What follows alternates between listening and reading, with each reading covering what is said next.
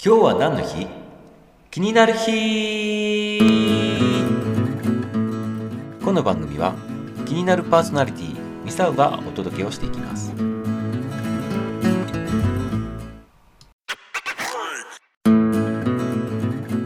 はいいかがでしたでしょうか？昔の今日を振り返りながら今日も張り切っていきましょう。そしてこの番組がためになった面白かったもっと聞きたいなと思われましたら是非いいねとフォローをお願いします。明日も楽しみにしていてくださいね。それではまた。バイバイ。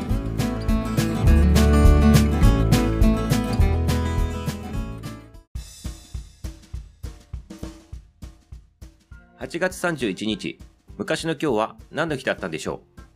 今日はエジソンが発明時から研究改良していた白熱伝統の特許権を獲得した日でございます。今日はね、このエジソンにね、まつわるね、お話。このね、白熱伝統のね、この発明したっていうね、そういったことにね、基づいたね、お話をね、面白いおかしくね、ちょっと語ってみたいなっていうふうに思っております。で、これは、1887年でございますね。日本で言うと明治20年にあたります。この昔の今日の日に、あの発明王ってね、皆さんご存知のあのエジソンでございますけど、もともともあった白熱伝統をね、あの、改良した結果、新しくね、特許をね、獲得したと。そんな日になっとって、これはね、一番最初にね、伝統をね、こう発明したっていうところからね、8年後のね、その日になっておりますね。で、今日はね、エジソンのちょっとお話でございますから、エジソンのね、このね、人生をね、サクサクっと見ていきたいなというふうに思っております。まずね、エジソンっていうのは、トーマス・アルバ・エジソンっていうね、これが本名でございますね。1847年にアメリカのオハイオ州に生まれたと。で、幼い頃からね、好奇心旺盛でね、ちっちゃい頃からね、周りの人たちとね、あの、関係が合わずにね、小学校ね、わずかね、3ヶ月でね、退学なっとるわけでございますね。で、何があればね、なんでそうなんですかっていうふうにね、聞き回っとったということでね、うざがられとったということでございます。そしてその子はね、あのお母さんがね、教師だった関係もあってね、自宅で学んどったということでございます。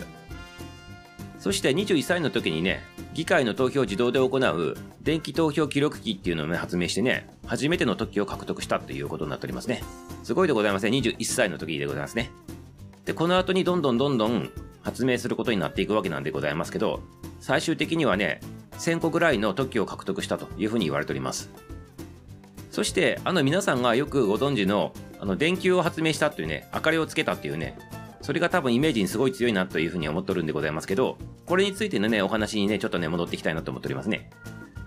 実は、このね、白熱電球の特許を獲得したっていうのが、実はね、エジソンが最初ではなく、イギリスのね、物理学者のね、ジョセフ・スワンさんがね、これ特許を獲得してるわけなんでございますね。これがね、1878年のことでございます。ただ、この時の特許っていうのは、まだね、実用化には程遠いもので、全くね、使い物にならんというね、ただね、あの明かりがついとるっていうだけのものでね、一般の人たちが使えるものではないという形のものだったでございますね。そして、エジソンも同じく、この電球を開発しとったでございますから、このエジソンがね、これを改良したということで、1883年でございますね。これはね、ジョセフ・スワンさんがね、特許を獲得してから5年後のことでございますけど、そのスワンさんと一緒にエジソンさんがね、エジソンスワン連合伝統会社っていうのをこう設立して、電力供給のシステムを確立したということになってるわけです。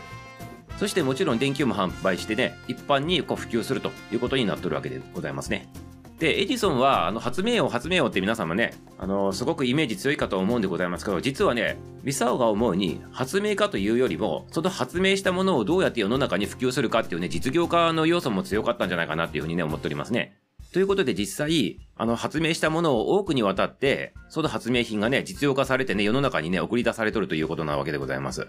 そして、この電球一つにとっても、作るだけではなくね、明かりを灯すだけでなく、その明かりを世界に供給したいということで、今で言うとね、もう電力会社でございます。簡単に言うとね。その電力会社を設立して、そのインフラも整えてるというね、そういった事業もやってるわけでございますね。で、しかも、特許を管理するための会社を設立したりとかね、プレゼンテーション専用のね、あの、こう会社設立したりとかね、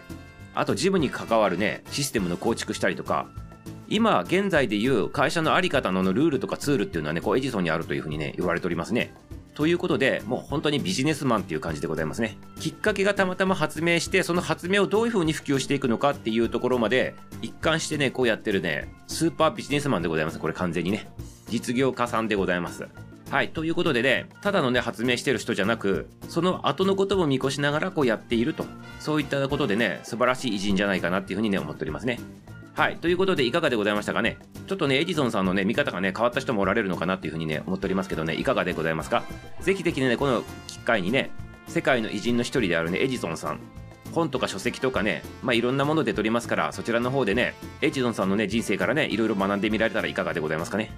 そしてでございますけど、今度ね、今ね、今日は何の日気になる日のこの番組でございますけど、実はね、あの、ミサオはこの番組の他にね、アラフィフギルドっていうね、ライブ番組をやっております。そちらの方では中高年さん、昭和世代さん、昭和生まれさんね、対象にスーパー雑談番組、そしてね、情報番組、明日の活力にしてもらうっていうね、応援番組をやっております。